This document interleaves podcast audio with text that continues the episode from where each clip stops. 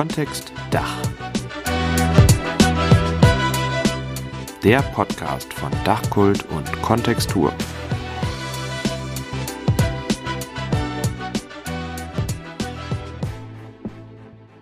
Hallo und herzlich willkommen zu Kontext Dach, dem Podcast von Dachkult und Kontextur. Ich bin Katharina Benjamin und bei Kontext Dach spreche ich regelmäßig mit Architekturschaffenden über ihre Biografien, ihre Projekte und ihre Positionen zum Stalldach. Dieser Podcast entsteht aus einer Zusammenarbeit von Dachkult, einer Plattform der Initiative Stalldach und Kontextur, dem von mir gegründeten digitalen Architekturmagazin aus Leipzig. In der heutigen, der vierten Folge, geht es unter anderem um die Frage, welche Bedeutung hat das Stalldach für die Bestands- und Immobilienentwicklung? Und dafür habe ich mir die Gründerinnen von Nidus aus Düsseldorf eingeladen. Nidus ist ein Studio nicht nur für Architektur, sondern eben auch für Design und Immobilienentwicklung. Und dahinter stecken die Architektin Annelene Schmidt-Vollenbräuch und die Juristin Anna Vollenbräuch. Und ich freue mich jetzt sehr, Sie bei Kontext Dach begrüßen zu dürfen.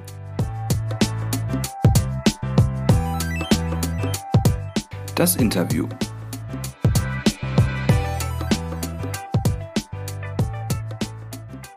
Hallo, ihr zwei. Schön, dass ihr da seid. Hallo, hallo. Na, wie geht's euch gerade? ganz gut. Das äh, klappt, glaube ich, ganz gut hier ähm, über die über die äh, Technik, die uns hier zur Verfügung gestellt wurde. und dass wir uns gleichzeitig sehen können, ist natürlich auch toll. Ja, wir freuen uns total dabei ja. zu sein. ja. Ja, also viel, ja, vielen Dank, dass ihr ähm, euch die Zeit nehmt und ähm, genau, ich bin ähm, sehr gespannt, heute noch mehr über euch zu erfahren. Und ihr seid ja, ähm, wie ich finde, eine super spannende Kombination ähm, in der Welt der Architektur seit ein paar Jahren weil Anna, du hast Rechtswissenschaften studiert. Ja, genau. Und äh, Annelene, du kommst klassisch, äh, wie wir es jetzt hier gewöhnt sind, aus der Architektur, ähm, warst an der ETH Zürich und in Karlsruhe und bist jetzt ja auch in der Lehre tätig, ne, an der Uni Siegen. Richtig. Wie, wie ähm, habt ihr euch denn als Kombination gefunden und wie kam es dann dazu, dass ihr gesagt habt, okay, wir machen uns jetzt selbstständig aus einer Kombination von Architektur und Immobiliendienstleistungen und versuchen mal sozusagen ähm, das zusammen und gemeinsam zu denken? ja, also wir haben uns äh, im ähm, Aufbaustudium Immobilienwirtschaft kennengelernt in Frankfurt. Äh, und ähm, ja, wir sind da auch, glaube ich, beide hin, weil wir ähm, das spannend fanden, dass es so ein interdisziplinäres Studium ist, also äh, wirklich aus verschiedenen Bereichen da äh, Leute angesprochen sind. Und ähm, das hat ja auch geklappt. so haben wir uns gefunden. Ähm, und ähm, das war eigentlich schon relativ schnell klar, äh, dass es gut passt zwischen uns. Wir haben, äh, wir mussten relativ am Anfang des Studiums ähm, einen Partner für die äh, Projektarbeit am Ende, also diese so eine Art Masterarbeit finden und da haben wir uns direkt zusammengefunden und dann auch schon in den ersten Wochen sozusagen der Zusammenarbeit gemerkt, dass uns das super viel Spaß macht und dass wir das am liebsten immer machen würden. Ähm, und ähm, ja, dann ist äh, die Idee zu Nidus äh, im Prinzip schon geboren wo worden, ohne dass wir es wussten. Äh, und wir haben es dann nur noch in eine Form gießen müssen, glaube ich. Und dann ähm, haben wir losgelegt. 2016 war das. Ja, es war eigentlich ziemlich, äh, also ziemlich schnell. Manchmal ist das ja so, ähm, dass man ähm, man hat immer ein, direkt ein schnell ein gutes Gefühl, wenn man weiß, dass es irgendwie der richtige Weg ist. Und so war das bei uns. Und vielleicht war es auch so ein bisschen so, dass das Gefühl uns ähm, vor, vor der, also der Entscheidung zuvor gekommen ist und uns so ein bisschen überrollt mhm. hat und wir dann erst so im Nachhinein so ein bisschen realisiert haben, ähm, wie, wie, ähm, wie entschieden wir eigentlich schon am Anfang waren. Ja, und das, wir fanden das halt auch spannend, glaube ich. Also, aber auch, wie gesagt, das ist äh, so jetzt im Nachhinein einfach zu sagen. Es war, wie gesagt, eher so ein Gefühl, was sich da breit gemacht hatte, dass wir beide ähm, ähm, gerne mehr gestalten wollten, äh, so in unserem Beruf. Ähm, und da bot sich eben diese Kombination an äh, aus äh, irgendwie ent eigener Entwicklung und Architektur und da passte dann auch der jeweilige Hintergrund von uns beiden ganz gut zusammen, ähm, dass wir da halt eben eigene äh, Sachen umsetzen konnten und vielleicht ja neue Ideen irgendwie äh, ausprobieren konnten oder wollten. Ja. Ähm, und wie habt ihr das damals gemacht? Also wie kamt ihr sozusagen zu eurem ersten Projekt? Also ja, also das, äh, das war eigentlich auch so ein bisschen so ein Zufall über einen Kontakt äh, aus deinem äh, Familienkreis. Ähm, mhm. Gab es eben ein Angebot für, für ein Haus ähm, zum Erwerb und ähm, das war in einem relativ schlechten Zustand, aber war in einem oder ist auch jetzt immer noch in einem guten in einer, in einer guten Lage in Düsseldorf und ähm, das war dann quasi der Auftakt, äh, wo wir gesagt haben, komm, wir machen das jetzt. Wurden am Anfang auch so ein bisschen ähm, ja, also nicht belächelt jetzt, aber ähm, ja, doch, eigentlich also schon. ja, vielleicht doch auch schon.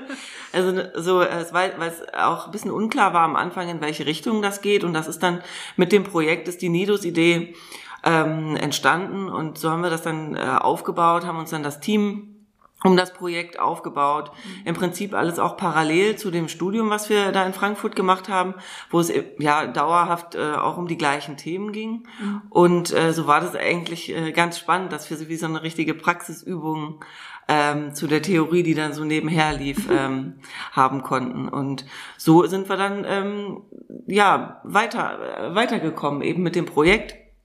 Ähm, da lernt man ja sehr viele Leute kennen und dann haben wir bemerkt, dass uns das wirklich großen Spaß macht und ähm, man tastet sich ja dann auch heran mit den Ideen, die man hat, mit der Philosophie, die wir entwickeln. Man testet es so ein bisschen aus, kriegt natürlich auch Rückmeldung und Feedback.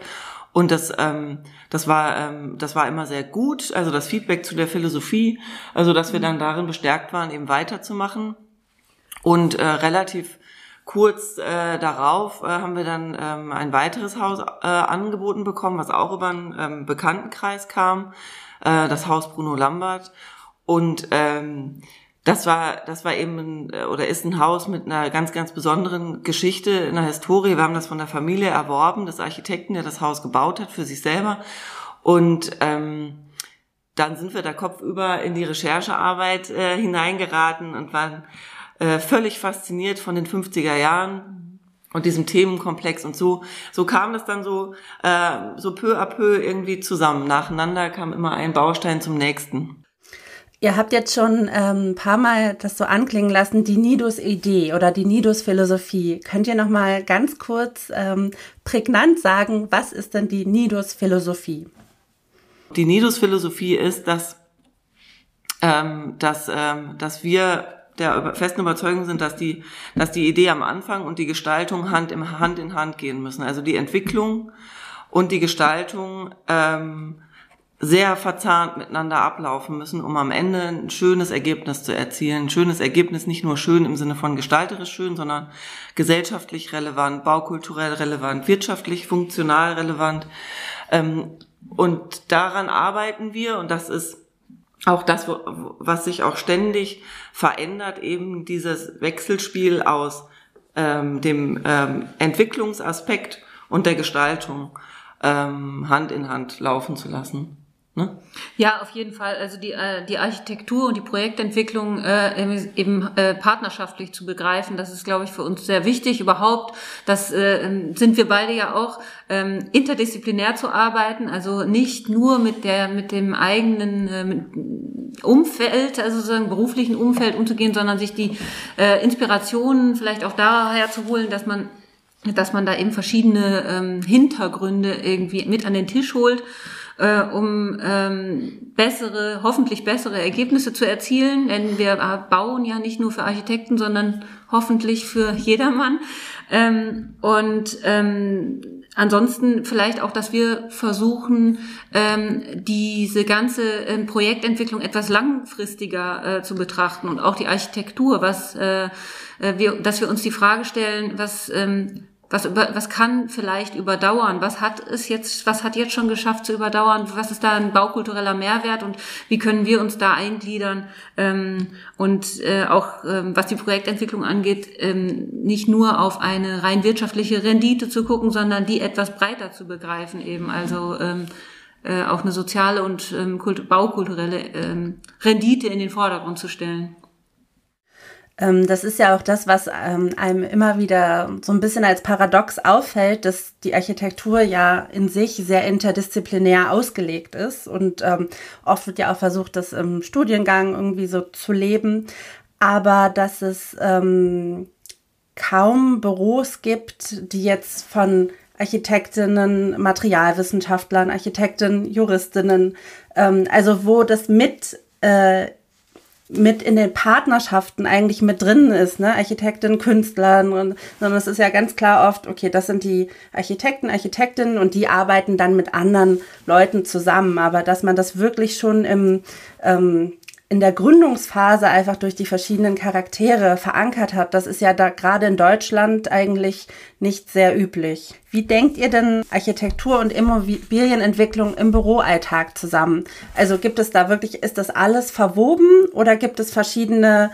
ähm, gibt es Phasen, in denen eher das eine beim Projekt ähm, ähm, bearbeitet wird und dann das andere? Oder geht es immer ähm, iterativ sozusagen?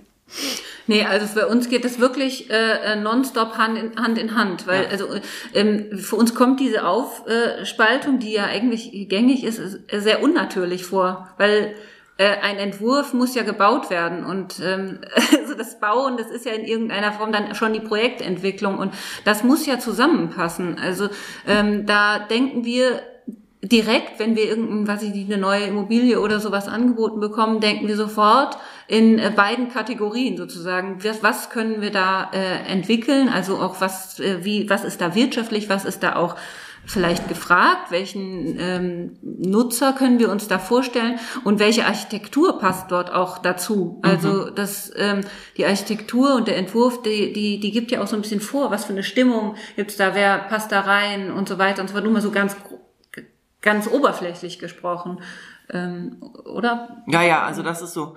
Äh, jede Idee beginnt bei uns ähm, immer ähm, äh, im Team. Erstmal wird sie entwickelt und äh, wir schauen damit aus allen Perspektiven drauf.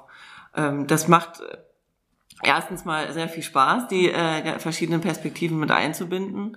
Und zweitens mal ist es, wie, wie du es gesagt hast, es ist eigentlich nur logisch und letzten Endes macht das auch ein Projektentwickler, der jetzt klassisch als Projektentwickler arbeitet, genauso, denn er zieht sich auch ein Architekturbüro zur Rate äh, zu Beginn einer Idee. Ähm, nur bei uns ist der Unterschied, dass wir eben die Idee wirklich von Anfang an komplett mitbegleiten und ähm, das Projekt erst abgeschlossen ist, wenn es wirklich, wirklich abgeschlossen ist. Ähm, gibt es denn jemanden, mit dem ihr gerne mal zusammenarbeiten würdet? Da haben wir länger drüber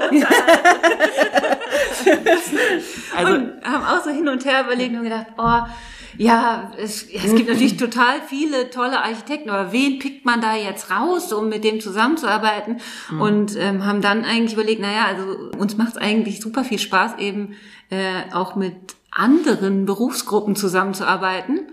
Und ähm, äh, dann äh, haben wir uns eben dahin orientiert ja, also äh, wir haben, äh, wir haben in, in unserem Projekthaus Bruno Lambert haben wir mit der Kunsthistorikerin, die über den äh, Bruno Lambert promoviert hat, zusammengearbeitet. Und das hat uns äh, extrem geholfen im ja. Verständnis des Gebäudes. Äh, jetzt ganz konkret auf das Projekt bezogen, äh, ihre Sichtweise zu integrieren. Und ähm, jetzt äh, momentan in einem im aktuellen Projekt, äh, das wir bearbeiten, beschäftigen wir uns sehr mit dem Thema Gemeinschaft, ähm, gesellschaftliche Tendenzen im Wohnen. Und da haben wir gesagt, eigentlich wäre es echt super, super spannend, wenn wir äh, mal mit einem Soziologen oder Soziologin, äh, Philosophin äh, zusammenarbeiten könnten. Das würde nochmal so einen ganz anderen Input und noch eine neue Sichtweise in unsere Arbeit bringen. Das fänden wir sehr spannend. Und im Konkreten könnten wir da uns äh, da Richard David Brecht vorstellen, der ja immer sehr interessante Denkimpulse liefert zu aktuellen gesellschaftlichen Entwicklungen das würde uns, äh, glaube ich, Spaß machen. Ja, das ist auch genau das, was äh, hatten wir ja auch eingangs schon gesagt. Wir, wir suchen uns ja die Aufgabe selbst, den Nutzer selbst. Und wer könnte uns da besser helfen als ein Sozialphilosoph, der äh, die Strömungen, äh, die, die sich äh, in der Gesellschaft so ergeben, ja auf eine ganz andere Weise nochmal erkennt und analysiert und mit uns zusammen äh, auch die äh, Entwicklungen, äh, die, äh, die sich vielleicht in der Zukunft ergeben, antizipieren kann ähm, besser, als wir es vielleicht selbst können. Also das wäre, glaube ich, so, so ein großer Wunsch. Ähm, ja, da bin ich gespannt. ähm, so, ähm, welches Steildachgebäude hat euch denn in letzter Zeit ähm, beeindruckt, verärgert, zum Nachdenken gebracht? Verärgert. verärgert finde ich gut. das geht gar nicht. Nein, ähm, ja, ähm, verschiedene kann man jetzt auch nicht so konkret auf eins, ähm, auf ein ähm, es gibt verschiedene Gebäude, die wir spannend finden. Ähm, wir haben, wir, wir ähm, arbeit, bearbeiten momentan ein Projekt, was wird so ein bisschen wie so ein ähm, Hofprojekt ist. Ähm, das wird jetzt gerade aktuell entwickelt. Und äh, in, also wir arbeiten immer äh, sehr gerne mit Referenzen, das machen auch alle Architekten gerne ähm, oder viele. Und da äh, hat uns der äh, Serpentine Pavillon von ähm, von äh, Zumthor sehr gut gefallen, äh, mit diesem umlaufenden Dach. Aus der Idee heraus, dass das Dach äh, diesen Raum komplett fasst und ähm, dieser Gedanke, alles unter einem Dach, der, äh, der hat uns sehr gefallen und der hat uns eben inspiriert für unser Projekt. Das, also das, das wäre ein, ein Projekt, was uns gut gefallen hat in letzter Zeit. Mhm. Ist jetzt nicht das aktuellste Projekt, aber ähm, ja, und du? Ach ja, ich, ich weiß jetzt gar nicht. Wir haben eine ganze Liste hier. Ja, ja, genau. Ich weiß jetzt gar nicht, was ja. Also haut raus, haut raus. Okay, dann sage ich zwei Sachen. Einmal, ähm, ähm, das äh, gefällt uns auch so eine ganz simple Form. Also wenn die, wenn wenn das wirklich eine, also jetzt gar nicht ein konkretes Projekt, sondern einfach wenn die Kubatur so einfach ist, äh, dass es im Prinzip so so, so, so eine Bild von äh, vielleicht deinem Sohn, so einem Sechsjährigen, so äh, nach, äh, nahe kommen würde und diese ähm, aus dieser Einfachheit heraus äh, ähm, irgendwas Neues entsteht, vielleicht durch ein besonderes Material, eine besondere äh, Aufbaustärke oder ein bisschen übertriebene Proportion oder sowas. Das ähm, also mir, das gefällt mir oder gefällt uns sehr gut. Und äh, mir ist, äh, weil wir auch ein Projekt an der ähm, in Ostfriesland haben, es ist ein, ein ähm, Typenhaus ein altes Landarbeiterhaus. Es hat eben so eine ganz einfache ähm, Proportion und in dem Zusammenhang haben wir uns ein bisschen ähm, mit äh, der Architektur dort im, im Norden ähm, an der Nordsee ähm, auseinandergesetzt und da gibt es dieses Wadden Sea Center von Dorte Mandrup. Ähm, und äh, das passt jetzt natürlich gar nicht zum Landarbeiterhaus, ist aber trotzdem eine schöne Inspiration, weil es, äh, weil es eben das Dach so in den Vordergrund stellt und durch diese, durch, durch dieses eine, ähm, äh, durch das, das so ummantelt ist mit dem, mit dem einen ähm, Material. Also es ist ja alles so ein ähm, äh, dickes Reddach und ähm, die übertriebene ähm, Form von dem Dach, also die fand ich jetzt besonders toll. Geht mir irgendwie nicht aus dem Kopf. Und dann gibt's noch ein richtig, richtig cooles Gebäude. Das ist die Villa Gaudiamus von Franz Röntgen. Die äh, müsst ihr euch unbedingt anschauen. Das ist der, also das ist ein redgedecktes äh, Steildach mit ganz, ganz vielen äh, verschiedenen kleineren Elementen. Und äh, wahrscheinlich ist es da auch so ein bisschen die äh, das Material, was sich so über alles stülpt und äh, mit den verschiedenen Formen im Zusammenspiel. Es ist wirklich ein komponiertes Dach, äh, kann man sagen. Das ist wirklich sehr, sehr beeindruckend, fanden wir. Ja. Also da kriegt man einfach gute Laune beim Anschauen. Ja, schon. das macht Spaß, das ist und, echt lustig. Äh, das, äh, das finden wir eigentlich immer gut. ähm, ja, das schaue ich mir auf jeden Fall an. Die beiden anderen kann äh, kenne ich natürlich, aber ähm, ähm, ja, auf jeden Fall. Danke. Das ist schon mal Okay, dann jetzt kommt noch die letzte schnelle Frage, ähm, die uns wahrscheinlich alle, alle betrifft. Ähm, wie seht ihr aktuell die Situation von Frauen in der Architektur? Ja, äh, es gibt sie, aber es gibt sie nicht genug. Okay. Und ähm, diejenigen, die es gibt, die sind für unsere, unser Empfinden noch zu wenig sichtbar. Das, ähm, ja. das ist eindeutig so. Und daran müssen wir arbeiten. Alle miteinander. also, Sag du? Ja, ich, ich sehe es natürlich genauso und ähm, ich finde auch, also ich hoffe, dass wir irgendwann dahin kommen. Ich finde es super gut, dass wir äh, darüber sprechen und dass es diese Fragen jetzt zu dem Zeitpunkt gibt, weil sie sein müssen, um das, um diese Sichtbarkeit zu generieren, um, um dann Bewusstsein zu schaffen. Und äh, wenn alles richtig gut läuft, dann äh, müssen wir die Frage nicht mehr stellen, weil es keinen Unterschied mehr gibt. Dann, dann haben wir, sind wir da, wo wir hinwollen, glaube ich. ihr entwickelt ja vornehmlich Bestandsobjekte, gerne auch im Denkmalschutz. Ähm, welche Rolle spielt denn da gerade das ähm, steile Dach in der Projekt- und Immobilienentwicklung? Ja, also in Deutschland spielt das natürlich eine extrem wichtige Rolle. Deutschland, äh, besonders, also die Innenstädte, ähm, die Peripherien, der ländliche Raum, alles ist geprägt durch das Steildach.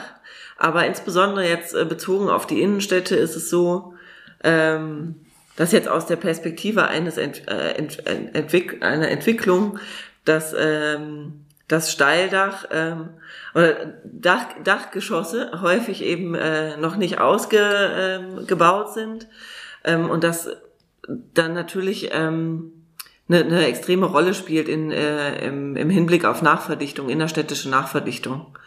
Und da ist es natürlich extrem wichtig, dass da ein guter Umgang gefunden wird, äh, wie man mit bestehenden Steildächern umgehen kann, die so ähm, verändern kann, ver äh, ver äh, verwandeln kann, dass äh, dadurch qualitätvolle Wohnräume beziehungsweise generell Räume erschlossen, äh, erschlossen werden. Ja, also äh, genau, das ist ja, also wir haben ja, äh, wir, wir lieben ja in Deutschland die Gauben und ähm, ähm, das ist ja, ähm, ja, Fluch und Segen, das ist vielleicht, ähm, ähm, ist das, ist das eine Möglichkeit, da ähm, Stalldächer, äh, weil sie eben so prägend sind für unsere ähm, Gefilde hier und eben der, der Bestand davon so geprägt ist und weil man den Bestand vielleicht auch erhalten und nachverdichten möchte, ist, äh, wäre das äh, aus unserer Sicht ein Anknüpfungspunkt, äh, die Gestaltung beispielsweise von Gauben und Dachräumen da äh, äh, weiter zu, zu treiben, also äh, denen vielleicht etwas ähm, anschmiegsamere ähm, Formen zu geben oder vielleicht auch expressivere Formen. Ich weiß nicht, jedenfalls ähm, Formen, äh, die, die, ähm, die irgendeinen Mehrwert bilden und nicht nur ähm, einen, einen Nutzen verfolgen. Aber jetzt natürlich nicht nur auf den Bestand bezogen. Äh, äh, in der Nachverdichtung, jetzt in, der, in einem städtischen Raum mit einem Bebauungsplan oder auch ohne, ähm, geht es ja um ähm, das Gebot der, ähm, der Einfügung. Und da ist es natürlich extrem wichtig, dass auch neue qualitätvolle Steildächer gebaut werden und entwickelt werden. Und ähm, ja, also so gesehen in der Immobilienentwicklung spielt es ja eine extrem wichtige Rolle. Ne? Ja, ja. Flächentechnisch gesehen ähm, wenn man jetzt eine, einen Gebäudeabschluss machen kann, erzeugt man natürlich mehr Fläche mit einem mit einem ähm, Vollgeschoss jetzt äh, mit einem Flachdach, aber ähm, grundsätzlich ähm, gibt da keine qualitativen Unterschiede. Es kommt natürlich auf die Gestaltung an. Ja, eben, also manchmal ist ja auch, also die, die maximale sozusagen Ausnutzung von Fläche ähm, ähm bringt ja nicht die maximale Qualität dann für, für genau, in der Architektur. Das, halt so. das, das ist ja so ein so ein Abwägen irgendwie. Also es kann schon auch wirtschaftlich sinnvoll sein, finde ich, ein Steildach zu ähm, entwerfen, auch wenn man dann auf etwas Fläche äh, verzichtet, aber die Qualität der, äh, der, der, der Gesamtmaßnahme eben höher ist und sich das dann entsprechend äh, rentiert sich das ja auch. Also man muss ja schon äh, irgendwie auch ein ähm, da kommt wieder dahin, also die Architektur muss ja auch eine gewisse äh, Qualität aufweisen, damit äh, das eine sinnvolle ähm, Projektentwicklung ist sinnvoll im wirtschaftlichen sowie in einem jeglichen anderen anderen äh, Wortsinn äh, sinnvoll. Ähm, äh, ja, genau. Also deswegen ist Wirtschaft für uns macht das schon wirtschaftlich Sinn. Ähm, Im Deutschen Architekturzentrum läuft ja gerade eine Ausstellung Sorge um den Bestand und der ähm, BDA hat ja letztes, letztes Jahr, glaube ich, ähm, das Haus der Erde, zehn Thesen entwickelt ähm, wo es ja ganz stark um Um- und äh, Umbaukultur, Weiterbaukultur geht.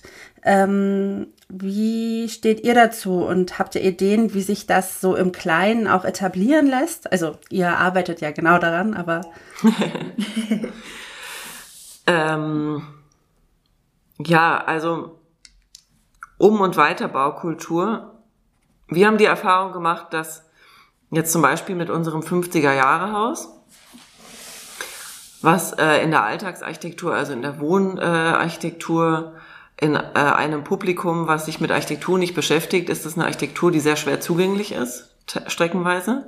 Gibt natürlich äh, einzelne Leuchtturmprojekte, sagen wir mal so, die, äh, die man inzwischen kennt, die stehen auch unter Denkmalschutz und so, aber das äh, Gespür für äh, die Alltagsarchitektur ist eben nicht da. Und wir haben die Erfahrung gemacht, dass über die Art und Weise, wie wir unser Projekt aufgearbeitet haben, wie wir darüber berichtet haben, wie wir auch zum Beispiel mit der Alexandra Apfelbaum zusammengearbeitet haben, eben dieser Kunsthistorikerin, dass wir diese Epoche für ähm, unsere Kunden erschlossen haben, äh, verständlich aufbereitet haben und diejenigen, die jetzt dort in dem Haus wohnen und sagen, wir gehen durch die Stadt, wir schauen nach oben, wir sehen überall die 50er Jahre Häuser und wir schätzen diese Zeit. Wir haben es verstanden, wie die entstanden ist. Das ist äh, eine Gestaltung, die ist nicht auf den ersten Blick eingängig. Ähm, da gibt's andere äh, Architekturepochen, die verständlicher sind und die auf mehr Beliebtheit treffen. Ähm, aber das bedarf einfach etwas mehr Erklärung. Und das könnte auch ein Ansatz sein, wie man eine Umbaukultur, eine Weiterbaukultur etablieren könnte, indem man früh ansetzt, ähm, Baugeschichte zu kommunizieren. Also wir fragen uns zum Beispiel, wieso ist Kunst in der Schule ein Fach und Architekturgeschichte gibt's auch da hier und da den Lehrplan, wo es mit auftaucht, aber es sollte eigentlich ein Schulfach sein. Ja, aber eher dann so auf Tempel bezogen, ne? Also es ist dann wirklich genau, so ganz, also so ganz fundamental. ja. Also das könnte zum Beispiel, das könnte, das könnte gut funktionieren, äh, jetzt gesprochen aus unserer Perspektive, dass wir äh, die Erfahrung gemacht haben, dass es so gut funktioniert hat mit, äh, mit den Leuten, mit denen wir zusammengearbeitet haben. Ja. Mm. Ja, die Aufklärung fehlt. Die Aufklärung ähm, fehlt, ja. Also ähm, auch bei den, ähm, ich sage jetzt mal Konsumenten von Architektur, den Bewohnern, ähm, die, ähm, die ja dann auch, ne, wenn sie denn äh, aufgeklärt sind und ein, eine bestimmte Architekturqualität fordern, also ähm, auch die Macht haben, da ähm, ein Umdenken ähm, anzustoßen. Und ähm, also wir würden es sozusagen so rum aufrollen äh, oder versuchen aufzurollen ähm, und den ein breiteres Publikum sozusagen zu sensibilisieren für Architekturgeschichte. Mhm und den Wert dessen, was es auch äh, in der Stadt äh, zeigt und dass es auch ein Spiegel der Gesellschaft ist und auch der der verschiedenen Schichten, der äh, äh, die die so eine Gesellschaft durchlebt hat, also auch der Historie und so. Das kann, lässt sich ja an Gebäuden an fast nicht so gut ablesen wie an Gebäuden, ohne dass man in irgendeine Bibliothek gehen muss oder die, äh, oder oder sich äh, äh, andere Informationen beschaffen muss. Jeder kann rausgehen, jeder kann in die Stadt gehen und kann sich das anschauen. Und wenn da ein bisschen eine andere Sensibilität herrscht, dann kann man äh, sehr viel lernen, also über die eigene äh, Geschichte, über, äh, über das Land, also mehr als nur Architektur. Und ähm, sondern auch über die Zusammenhänge, die äh, die aus der eine solche Architektur entstanden ist. Und aus der auch unsere heut, unser heutiges Verständnis von Ästhetik, von Architektur, von der Art und Weise, wie wir zusammenleben möchten, was wir als angenehm empfinden, ähm, also welche Dimensionen ähm, was aus äh, ähm, lösen bei uns. Das ähm, lässt sich alles daran ablösen und es ist eigentlich super schwellenlos und super ähm, universal, ja, also universell möglich. Also jeder kann kann rausgehen und das erfahren, wenn er nur so einen kleinen Grundstock an ähm, ähm, Bildung mitbekommt. Ja, es ist auch so, also man könnte jetzt sagen, ja, wieso Schulfach? Es reicht doch, wenn man sich dafür interessiert, dann kann man es studieren und fertig. Aber eben, wie du sagst, es umgibt uns alle und den äh, also zumindest ansatzweise ähm, die Architektur aus dem Elfenbeinturm, sage ich jetzt mal, herauszuheben, äh, hilft insofern, als dass diejenigen, die am Ende über Bauprojekte entscheiden, häufig gar keine Architekten sind. Ähm, da sitzen Leute in den Städten äh, bei den Projektentwicklern, die haben keine Architektur studiert. Die haben eben diese Vorkenntnis nicht. Deswegen ist es da umso wichtiger äh, zu sensibilisieren. Und das sind diejenigen häufig, die über große Projekte entscheiden, in, die die Weichen stellen. Mm, und ähm, ja, einfach früh anzuknüpfen, das ist, äh, das ist äh, unserer Meinung nach ein wichtiger Aspekt. Und was wünscht ihr euch ähm, von der Industrie, also im Bereich äh, Projekt, äh, Produktentwicklung, Wissenstransfer, ähm, gerade wenn man jetzt auf das Stalldach guckt und hier auch nochmal speziell im Bereich Sanierung und äh, Denkmalpflege vielleicht? Ja, also jetzt so eine spe spezielle Produ Produktwunsch gibt's jetzt so in der ähm, in der äh, Richtung nicht. Was wir wenn wir im Bestand arbeiten, ähm, dann sehen wir viele sehr, sehr qualitätvolle Konstruktionen, ähm, die manchmal aber eben ähm, eben nicht mehr zeitgemäß sind und dann ihre Zulassung verloren haben. Also kurzum das Handwerk ähm, mehr einzubinden. Mehr einzubinden, dem mehr Raum für Möglichkeit zu geben, denn wir haben wir haben in Deutschland noch toi toi toi ein gutes Handwerk und das äh, das gilt es zu stärken. Und das äh, vielleicht gibt es da auch die Möglichkeit Kooperationen ähm, zu machen zwischen äh, Handwerksbetrieben und Industrie. Ähm, um da, ähm, um da, um da Wissen nicht verloren gehen zu lassen, was sich über einen sehr, sehr langen Zeitraum entwickelt hat und was sehr, äh, sehr gut funktioniert, sehr äh, überdauernd ist, wie wir ja sehen können, an der Bausubstanz in Deutschland, die größtenteils sehr gut ist. Und ähm, unsere Sorge ist so ein bisschen, dass, dass das ähm, aufgrund der Fülle an Industrieprodukten, die äh, uns in Deutschland zur Verfügung gestellt werden, weil sie äh, normiert sind, weil sie äh, zugelassen sind und so weiter, dass das verloren geht. Dass da ein Stück äh, Baukultur und Bauqualität verloren geht. Ja, also vielleicht die Öffnung äh, ähm, ähm, für ähm, solche Kooperationen für auch individuellere Lösungen, für eine vielleicht eine Präfabrikation, die die die anpassungsfähig ist, die dann noch mal eine Nachbearbeitung zulässt oder sowas, mhm. um ähm, ähm, für individuellere Lösungen ähm, geeignet zu sein. Also so was Konkreteres fällt uns da jetzt glaube ich auch nicht ein. Ne? Ähm, als dass dass die äh, dass dass das was irgendwie ja die die ähm, die Verknüpfung von Handwerk und Industrie. Ja. Ich glaube, das könnte ein guter Punkt sein. Ähm, denn mir ist es nicht bekannt, so, so Kooperationen, in denen das schon, in denen das äh, neue Lösungen Hand in Hand entwickelt werden oder alte Lösungen weiterentwickelt werden. Alte im Sinne von traditionelle äh, Lösungen und auch lokale Lösungen. Das ist natürlich auch ein Problem, dass, ähm, dass ähm, dass äh, gerade in, Regio in Regionen, in denen sehr regional mit regionalen Baumaterialien gearbeitet wird, dass die häufig Zulassungen nicht entsprechen und dann nicht mehr verbaut werden können. Und so geht auch ein Stück weit regionale Baukultur verloren. Das wäre ähm, sehr wünschenswert, wenn das aber das ist nicht nur ein Ansinnen der Industrie oder eine Aufgabe der Industrie, das ist eine, auch eine Aufgabe von Politik und Lobbyarbeit. Das, äh, wie, wie auch bei der Projektentwicklung müssen da viele Menschen äh, zusammen an einem Strang ziehen. Ja. Ähm, ja, kann man vielleicht nochmal abschließend sagen, man, auch in den Bereichen wird es wahrscheinlich Strukturwandel geben, die eine neue Offenheit, es braucht eine neue Offenheit. Genau. Und hierfür müssen sich Industrie, Handwerk, Architekten, Architektinnenschaft irgendwie in einem guten, in einer guten Kommunikation äh, zueinander äh, befinden. Ja. Ja. Steile Objekte.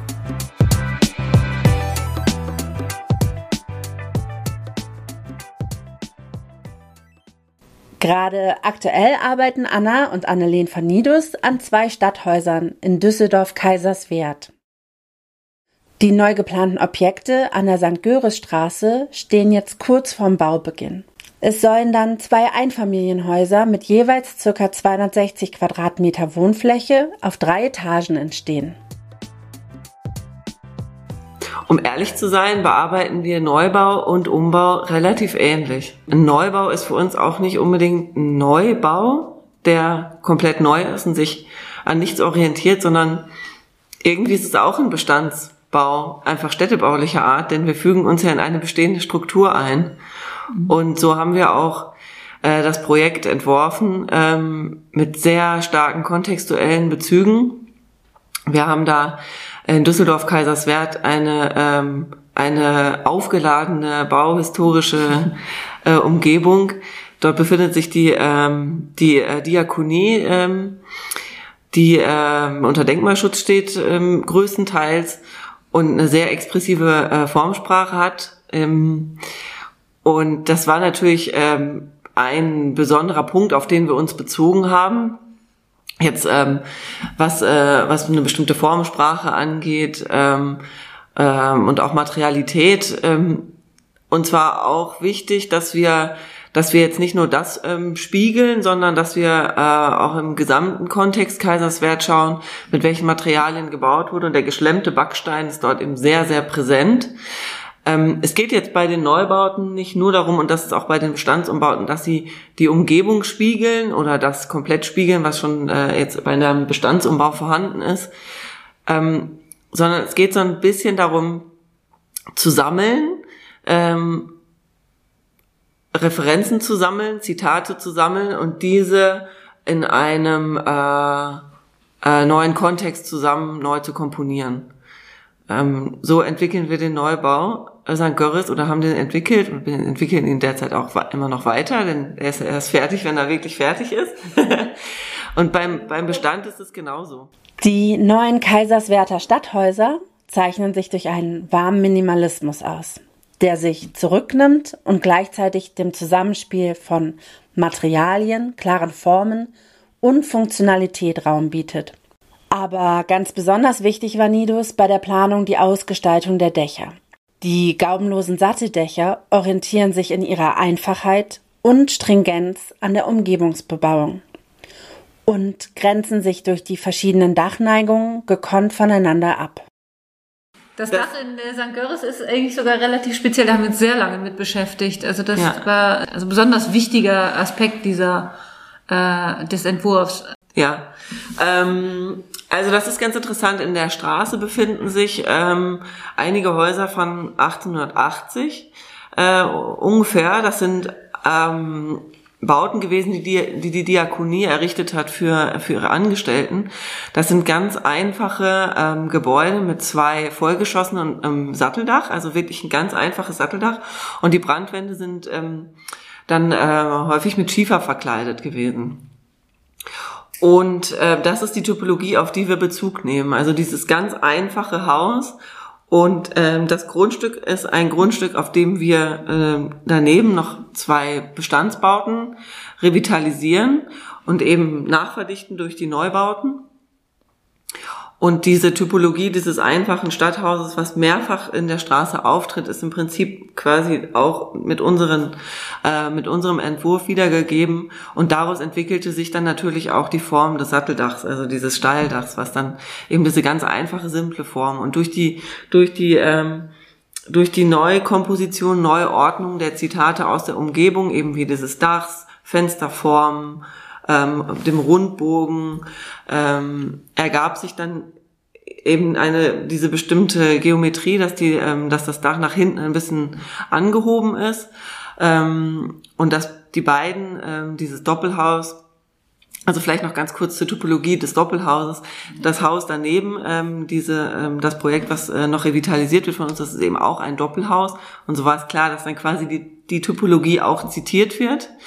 Ähm, und das daneben stehende Haus, ähm, das ist eben keine Kopie, sondern das ist so ein bisschen wie so zwei Geschwister oder wie ein Ehepaar. Also es gibt, es gibt eine Verwandtschaft, aber es ist eben nicht gleich. Und das war, das war die Idee bei dem, bei den Neubauten St. Görres eben auch, so ein Geschwisterpaar zu entwickeln, was äh, zusammengehört, aber was sich dennoch unterscheidet und eine Eigenständigkeit hat. Und daraus ist eben auch die, äh, die Geometrie des Dachs entstanden. Das ist ja leicht gegeneinander versetzt.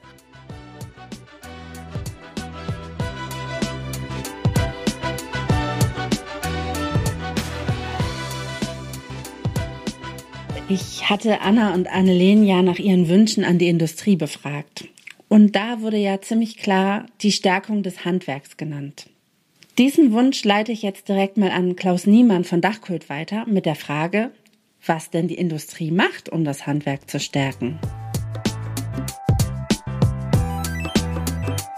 Das Dachkult Fazit mit Klaus Niemann. Ja, Katharina, herzlichen Dank äh, für das interessante Gespräch, das du mit äh, Anna und Annelien geführt hast. Und ich bin gerne bereit, äh, zumindest zwei Aspekte nochmals besonders herauszuarbeiten. Einmal ist es das Thema Bauhandwerk, das heißt Dachdecker und Zimmerer. Insofern bin ich froh, dass du dieses Thema angesprochen hast, denn die Stärkung des Handwerks ist nicht nur in der Bauwirtschaft und hier bei den Unternehmen äh, im Gewerk Dach eine der wichtigsten und dringlichsten Aufgaben, sondern spielt auch im gesamtgesellschaftlichen Kontext eine große Rolle. Denn ohne das Handwerk stehen nicht nur die Baustellen still, alles käme zum Erliegen. Und das ist nicht nur ein Slogan, äh, den wir in den Städten als Kampagne des deutschen Handwerks sehen. Die Bauindustrie, sprich äh, die Industrie im Gewerk Dach hat sich dieser Thematik schon seit langem angenommen und eine Vielzahl von Initiativen angestoßen. Ich erinnere hier nur an die digitale Nachwuchsförderung Aktion Dach, wo mittels äh, Smartphone junge Menschen auf die Chancen im Dachhandwerk angesprochen werden. Und natürlich ist auch ein zweiter Aspekt wichtig. Äh, wir brauchen mehr Frauen für das Bauhandwerk. Und natürlich auch viele Menschen mit Migrationshintergrund sind hier sehr willkommen. Ich denke, in diesem Bereich haben wir einen noch dringlicheren Handlungsbedarf als im Bereich der Architektur. Aber auch hier ist eines sicherlich wichtig. Architekturschaffende sollten wirklich noch stärker das Thema Baukultur ansprechen. Insofern schätze ich die Forderung von Anne und von Annalena, dass ein breiteres allgemeines Grundverständnis von Baukultur und Architektur angesprochen werden sollte und dieses Wissen allein nicht den Architekturschaffenden vorbehalten sein darf. So komme ich zweifelsohne ganz schnell zu dem Bereich der Projektentwickler. Wenn mich mein Eindruck nicht täuscht, ist äh, der Anteil der Architekten bei den Projektentwicklungen vergleichsweise gering. Ich denke, hier ist noch ein Nachholbedarf. Und nur so kann es meines Erachtens gelingen, dass sowohl bei der Planung großer Projekte als auch kleinerer privater Bauvorhaben der Blick für die Baukultur nicht verloren geht.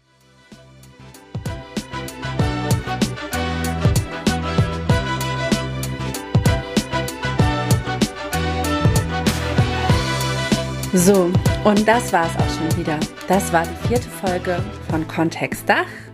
Ich danke nochmal Anna und Annelene von Nidos. Vielen Dank, dass ihr meine Gäste wart. Und ich danke euch, dass ihr wieder zugehört habt und freue mich auf Gästewünsche, Fragen und Kritik via E-Mail an podcast.kontexttour.info oder einfach natürlich über eine Nachricht ähm, über den Instagram-Account von Kontextur. Ich bin gespannt, wer unser nächster Gast oder unsere nächste Gästin ist und hoffe, ihr seid dann wieder mit dabei. Bis zum nächsten Mal. Tschüss!